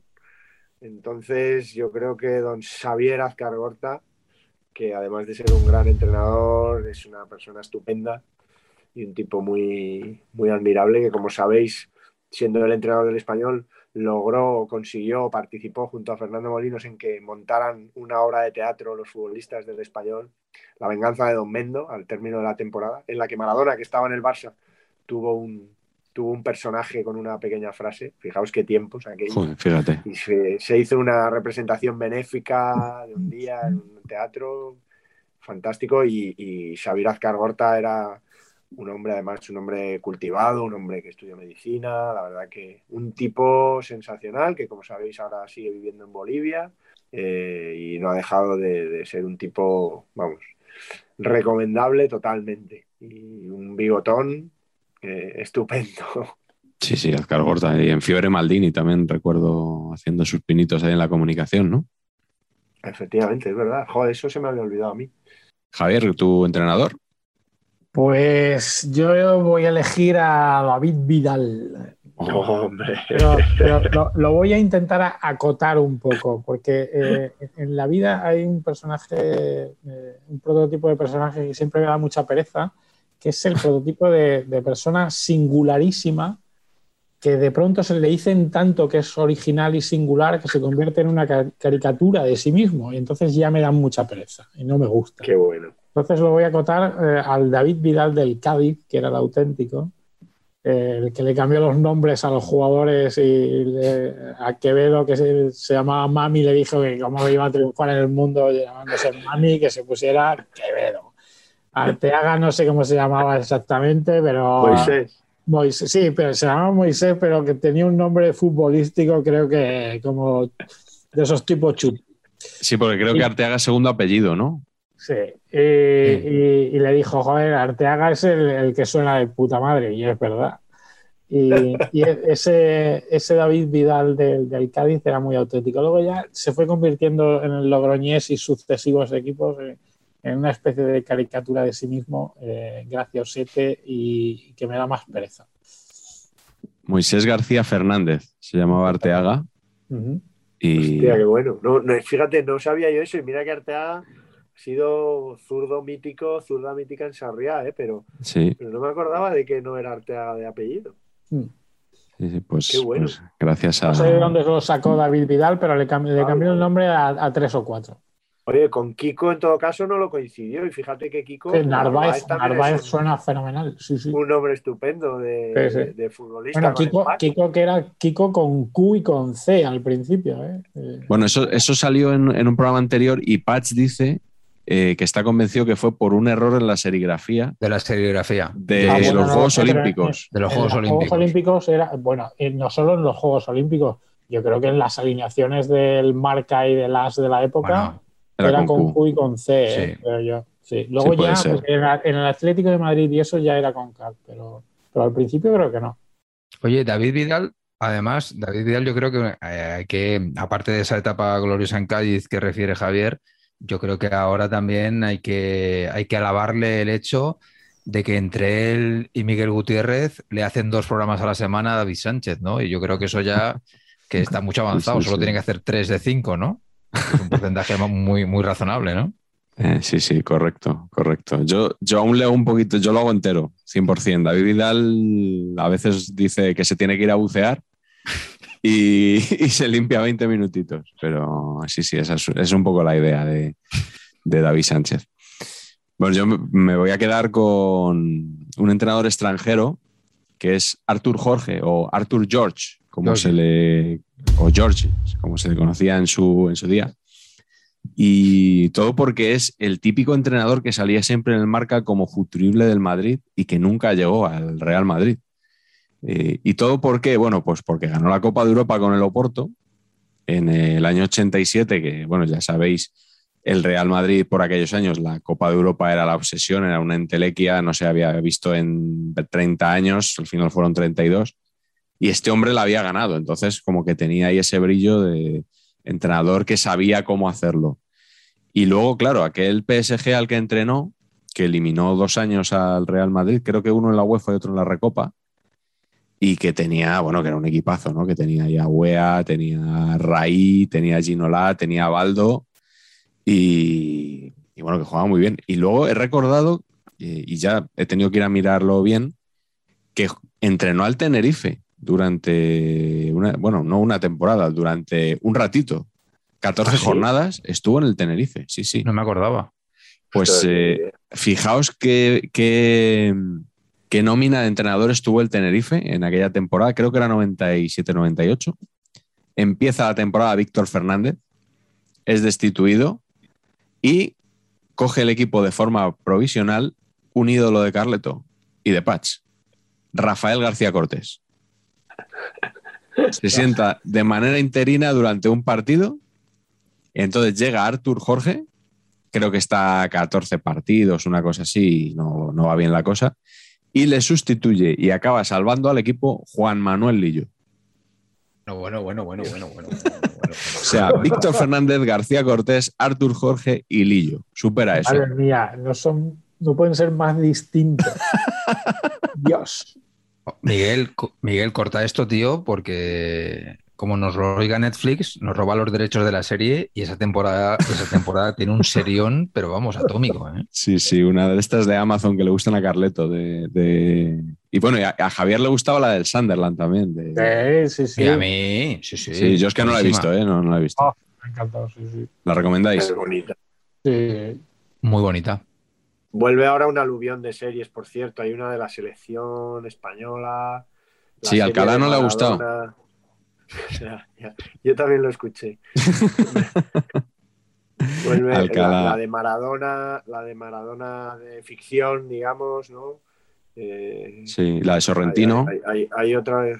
la peli de Sorrentino, Sorrentino. película, ¿no? Pero, Sí, sí. pero la de Sorrentino es simplemente, yo creo, es simplemente que narra su La- infancia, su juventud en el Nápoles de aquellos años, no es que sea de fútbol. Coge la excusa La de eso, sí, sí. De, de hecho, yo sí que tengo muchas ganas de ver la peli de Sorrentino. Ah, En cambio, las otras series, como que. Uf. Sí, sí. eh, Además, eh, Alcalá nombró a Bollero en, eh, en el partidazo el otro día. Digo, pudiendo nombrar al crítico bueno del país, ¿por qué nombra a Bollero este hombre? Pero bueno. Vamos a, vamos a cortar aquí y nos vamos a la glorieta para aquí.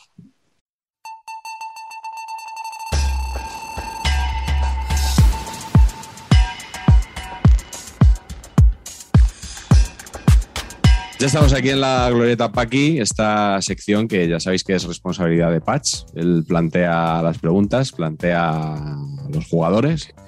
Y la pregunta de esta semana eh, es: ¿a qué jugador le pondrías un bigote? ¿Puedes explicar un poquito, Patch, qué has querido decir con esta pregunta? ¿O prefieres dejarlo así y que cada uno interprete lo que quiera? No, no, que lo explique porque esto es una de estas ideas absurdas de publicitario sobradito.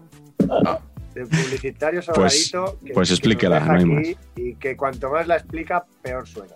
Estoy de acuerdo, estoy bastante de acuerdo con todo esto. Es totalmente así. El concepto aquí es, neto, neto, el concepto es, Hay gente que su dirección de arte se ve favorecida con la presencia del bigote y otra gente que no. Entonces lo que he hecho es un listadito de jugadores a los cuales se le puede poner o no bigote. Entonces la pregunta que yo os hago es, ¿a esta persona, a este jugador le vendría bien un bigote o sería contraproducente? Vale, pues eh, explicado, vamos ya con la lista que estrena Eric García. Eh, sí. Patch, tú eres el que le da que no. Tú es que a Eric García ni con bigote ni sin bigote. Irrecuperable. da igual lo que le pongas. Aquí me interesa conocer mucho la opinión de Javier como culé, de qué te parece el, eh, este chico que divide tanto al personal. Bueno, pues es el típico defensa moderno que dicen. El defensa moderno es el que la saca fenomenal y luego defiende una mierda. Frase lapidaria. Claro, es que y es, cierto que la saca muy bien. eh, Sí. jugada y, y pasa líneas, pasa líneas con, con mucha calidad y es muy importante pasar líneas en, en- en el fútbol de hoy. Estoy muy harto de ese juego horizontal en el que nadie se atreve a pasar líneas y, y Eric las pasa. Y eso es genial, pero luego le cuesta muchísimo y le cuesta muchísimo, entre otras cosas, porque mide 1,77 como mucho, Mm. creo yo, ¿no? ¿Cuánto mide Eric García? 1,78.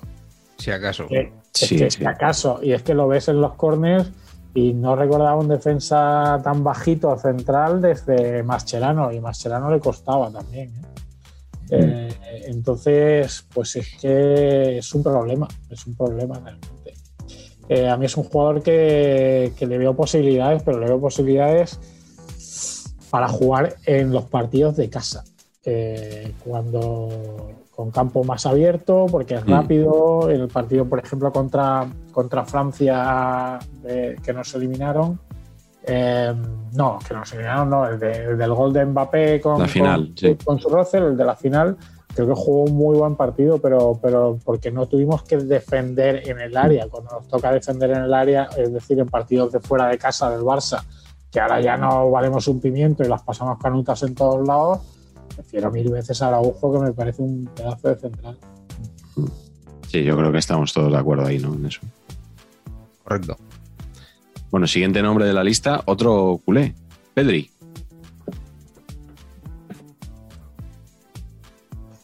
A ver, para abajo, Patch, ¿por qué sí?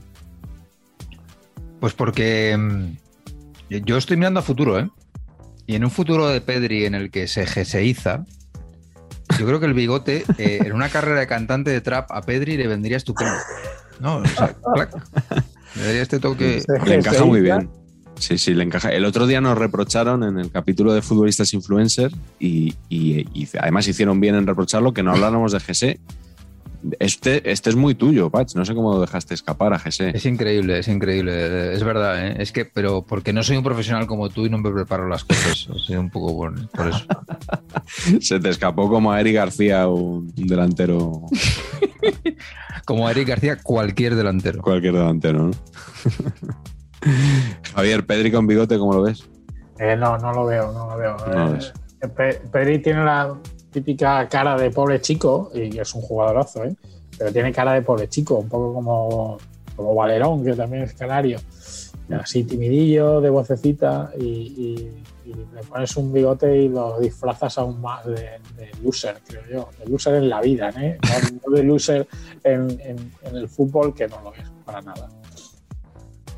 Bueno, eh, el siguiente, aunque aparece en el capítulo Losers Mundiales, desde luego no es ningún loser, es Leo Messi.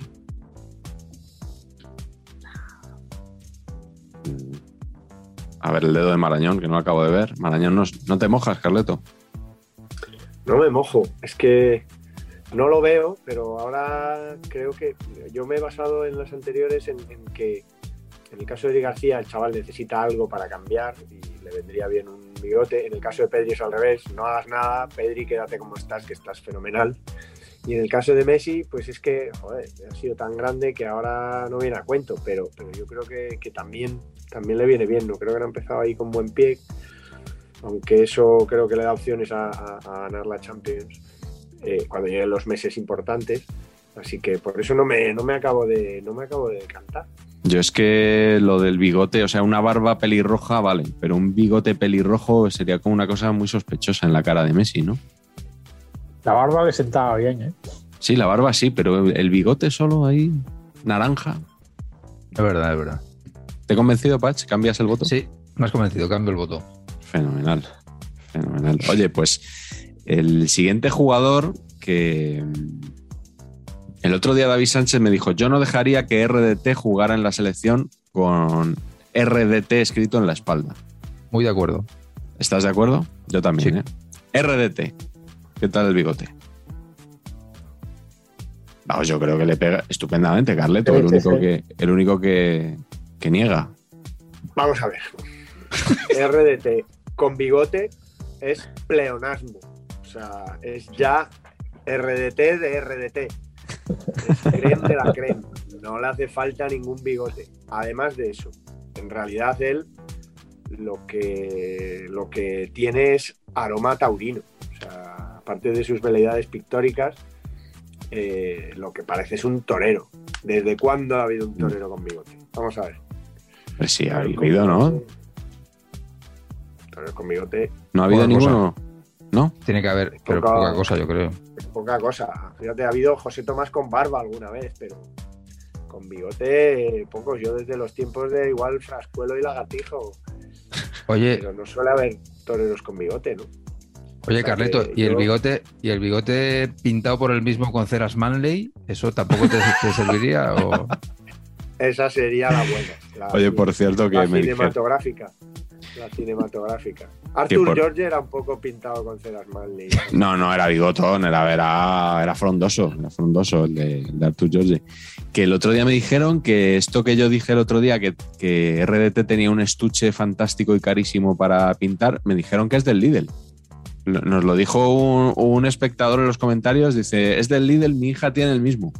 Madre mía. Bueno, oye, Ah, yo Increíble. a favor de que a favor de, de que de que pinte y de que en sus ratos libres bueno me parece que, que- que tiene una sensibilidad especial que es un tío que además se ve en el fútbol yo creo que es un chaval el otro día no sé si visteis unas imágenes en un partido no sé si fue el día del Athletic en casa que Vadillo que estaba ahí con Ah, el sí. banquillo le, le fue a dar la mano y, y Vadillo debería estar enfadado porque habría calentado y no le sacó el mister y le, y le hizo un gesto muy malo a su, a su compañero, que además su compañero es el, vamos, el número uno del equipo, o sea, el jefe, el sheriff, o sea, y él, que podía haberle dicho, sal de aquí matado, o sea, ¿qué, qué me estás contando, vadillo? Estuvo, o sea, estuvo, vamos, estuvo divino, ¿no? Eh, Como que entendió, dijo, ah, este chaval está un poquito picado porque no juega, no le voy a, no le voy a dar una colleja, que es lo que se mereció. no sabemos lo que se estaban diciendo y tal, pero, pero que aparte de ser, es verdad que se le fue la olla y que tiene esos momentos a veces unos chispazos, pero que es buen tío, creo que es buen tío y que te- le han recibido en el vestuario, no da esa imagen, da esa imagen a Cristiano Ronaldizada, así como de Goistón, Mm. el vestuario le quiere mucho y a mí, me, aparte de por su fútbol, que ya solo por eso me valdría, pero me parece que es un tipo, que es un tío majo. Bien, o sea, no, no se hablaba de otra cosa que de lo de Vadillo y ya ha quedado. Y además, eh, cuando salga este programa ya le ha atizado siete goles a Grecia, ¿no? sí, sí, sí. Ya estaremos en el Mundial cuando, cuando salga esto. También os digo que muy bello, muy bello el, el- el otro día en, en Cornellà del Prat, cuando anota el gol y inmediatamente acaba, cae el del gol y se oye, Luis Enrique, tu padre es Amunique. O sea, muy bello, muy bello, eh, feo quizás, pero bello a la vez. No sé cómo explicarlo. Y claro, porque no había sido convocado entonces, ¿no? Todavía. Correcto. Fue, fue tras la Ah. lesión de, de Ansu Fati. Bueno, siguiente jugador de la lista, Iker Muniain. Oh, pues este, este es un poco pleonasmo también. Javier, único dedito para abajo, ¿por qué? Eh, bueno, yo creo que por la misma razón que Pedri y por la misma razón que Messi. Me parece gente sin mucho estilo físico y creo que el, el bigote le sienta a la gente que tiene un cierto estilo físico. A Sí. le pega la barba como le pega a Messi y no sé si le pegaría a Pedri, pero el bigote lo haría más pequeñín aún y más, eh, más ínfimo de lo que ya es eh, eh, físicamente, creo yo, eh, el juego del Athletic, sí. Sí, No, sí. no. No lo es, veo. es una buena, es una buena definición. Eh, vamos con uno de los jugadores favoritos de Patch, que es Gerard Deulofeu.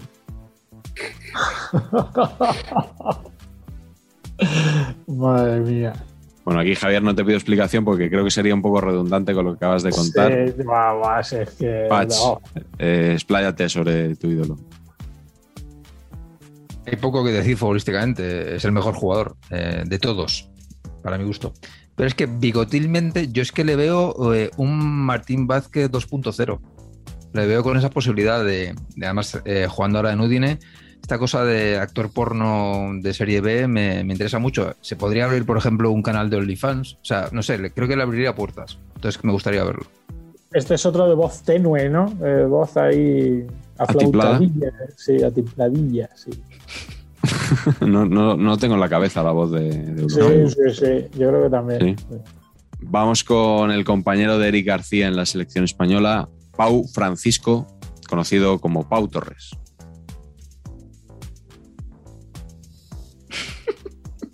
A ver, ¿quién, quién- quién quiere ampliar su, su punto de vista? Patch, ¿por qué te ríes tanto? No, porque eh, yo es que mi opinión es que no le agarra el bigote. Entonces creo que no hay discusión aquí. Eres un gran hater de los centrales de España y de, De los- No, no, de de los centrales blandos. Soy hater de los centrales blandos. sí. centrales blandos, sí, sí. Bueno, nada que objetar, la verdad que son bastante blandos los dos, ¿no? Eh, Tanto Eric como él. Yo creo que Pau, Pau incluso más que Eric, creo yo. ¿eh? El aporte con bigote, como lo verías, Patch? Bien. Sí, sí, correcto. Mejor, bien. ¿verdad? Ese sí le, bien, sí, ah, sí sí le agarra. sí. Sí, sí le agarras. Nacho, ten- Nacho en el Madrid tenía que ser eh, cuando juega de central con bigote y cuando juega de lateral sin bigote. Buenísima teoría. Mister, Mister, ¿de qué voy hoy? Que, que tengo la gilet aquí engrasada, preparada para. Buenísimo. Joao Félix. Yo creo que un portugués con bigote siempre, siempre va bien, ¿eh? Pero, pero es muy niño, tío, no le pega. No sé, tiene no le pega, tío. yo no lo veo tampoco. No. Pues igual así luce de, un poquito más fiero, ¿no? camiseta debajo y poner homenaje a Chalana. Eso es lo que. Otro de nuestros ídolos de saber empatar. Oigan, tiene usted toda la razón. Es que no hemos hablado de ningún jugador portugués hoy. ¿no? Y es muy Cuando- portugués lo cuando De además- Artur, Artur Jorge cuando- fue jugador. Ah, bueno, además sí. el tópico decía que en Portugal hasta las mujeres tenían bigote. Pero jugadores que hayan jugado portugueses en España, Alves, ¿no? Alves tenía bigote, ¿no? ¿Alves? ¿Qué Alves? Alves el de Salamanca. No tengo la cabeza yo a ese hombre. Juega con guantes, es, es su seña más característica. Jugadorazo. ¿Océano tenía bigote? Porque estamos en la misma de Encono. Yo creo que sí. Yo creo que Yo sí, que, que Yo creo que Océano sí. tenía bigote. Carlos Yo Xavier, Carlos Xavier no, ¿no? Carlos Xavier no. Pauleta tampoco. Pauleta Fíjate que, el otro día salió que, que ellos se llevaron, uno de los primeros que fue allí era Fortes, que tenía bigotazo. Es verdad que lo dijimos el, El otro día, feo. el feo Sí, sí. Fortes. Se fue a Faro. ¿Quién era más feo, Carleto? ¿Quién era más feo? ¿El feo o John Work? Por ahí. Yo ¿eh? creo que el feo, porque es que el feo encima era pequeñito, pequeñito, poco curcio, las piernas para adentro. Pensaba que me ibas a decir, en aquel momento había otro gran feo, eh, que se acordará también Javi, que era Zubiría. Joder, Sí, claro. que también- Era- fue el lateral derecho en aquella final de, de For- contra Fortuna. El Torito. Eh, Zubiría empezó jugando de, de delantero y terminó jugando de, de lateral.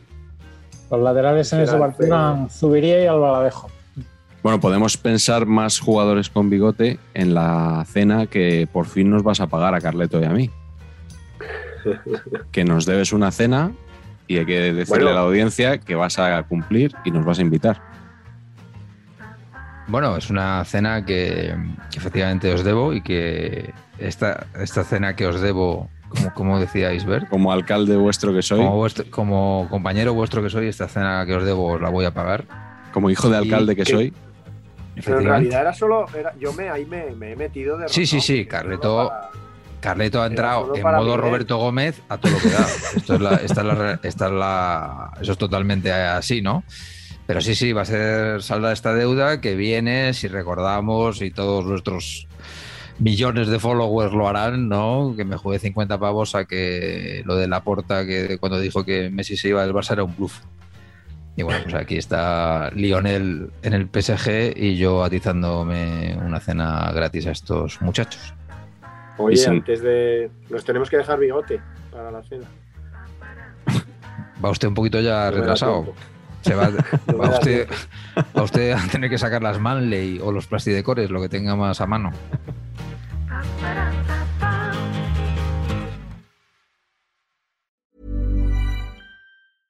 Even when we're on a budget, we still deserve nice things.